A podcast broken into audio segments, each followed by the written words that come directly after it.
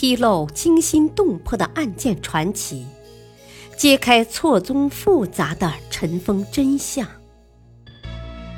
拨开历史的迷雾，探寻悬案、疑案、奇案背后的真相，让悲剧不再重演。欢迎收听《古今悬案、疑案、奇案》，编著李晓东，播讲汉乐。第一章：名人去向悬案。骆宾王终归何处？诛杀、逃跑还是出家？鹅鹅鹅，曲项向天歌。白毛浮绿水，红掌拨清波。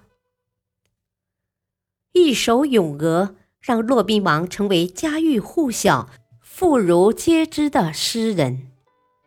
作为初唐四杰之一，骆宾王尤其擅长写诗，给我们留下了《地经篇》。等众多名篇，其中他起草的讨伐武则天的檄文，为徐敬业讨武召檄名扬天下。就连武则天看到这篇檄文后，也不由感叹：“宰相安得失此人？”公元六八三年，骆宾王在老家浙江临海县当一名普通县官。这年冬天，长期处于病态的高宗扶鸾而上，遗诏立太子李显为帝。高宗在位时，武则天代替高宗掌握朝政已达几十年，权力的充斥使他无法放弃至高的权柄。他废长立幼，自己独掌大权。为了巩固皇权。武则天下令排除异己，并大肆诛杀唐氏勋臣，设立间谍机构，世人以相互告密而自卫，整个皇城陷入了惶惶不安之中。骆宾王亲眼目睹了武则天集团犯下的种种恶行，心中愤懑不已，于是联合握有兵权的徐敬业，准备起事讨伐武则天。写出为徐敬业讨武召檄这样义正言辞、气势恢宏的檄文，确立了拥戴李显、匡扶唐氏的政治主张。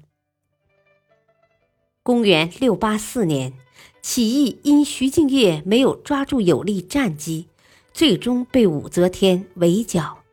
历时三个月的起义在扬州城下宣告失败。骆宾王、徐敬业等起义主要头领准备连夜坐船逃往高丽，但因部下叛变，徐敬业被杀，骆宾王自此不知去向。而骆宾王的命运究竟如何？历史上有以下几种说法。说法一：诛杀。《资治通鉴》明确地记载了起义军失败后。徐敬业、骆宾王被叛军诛杀的场景，《旧唐书》也肯定了诛杀骆宾王的事实。说法二：逃跑。《新唐书》记载的是骆宾王在兵败后逃跑。武则天死后，李显即位，为表扬骆宾王为大唐江山做出的牺牲。李显下令窃云清在全国各地搜集有关骆宾王的诗作，要求对其兵败后的下落做出严密的调查，遍访其好友。起初，窃云清认为骆宾王可能已被叛军诛杀，但随着调查的深入和得到的线索，提出了逃跑隐秘这个说法。说法三。出家。初唐著名诗人宋之问在杭州灵隐寺月下吟诗，吟出旧岭欲迢遥，龙关锁寂寥。就不知道该怎么继续了。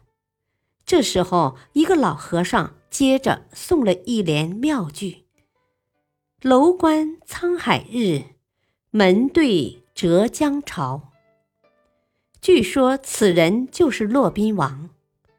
之后有人去寻找，却再也没有找到此人。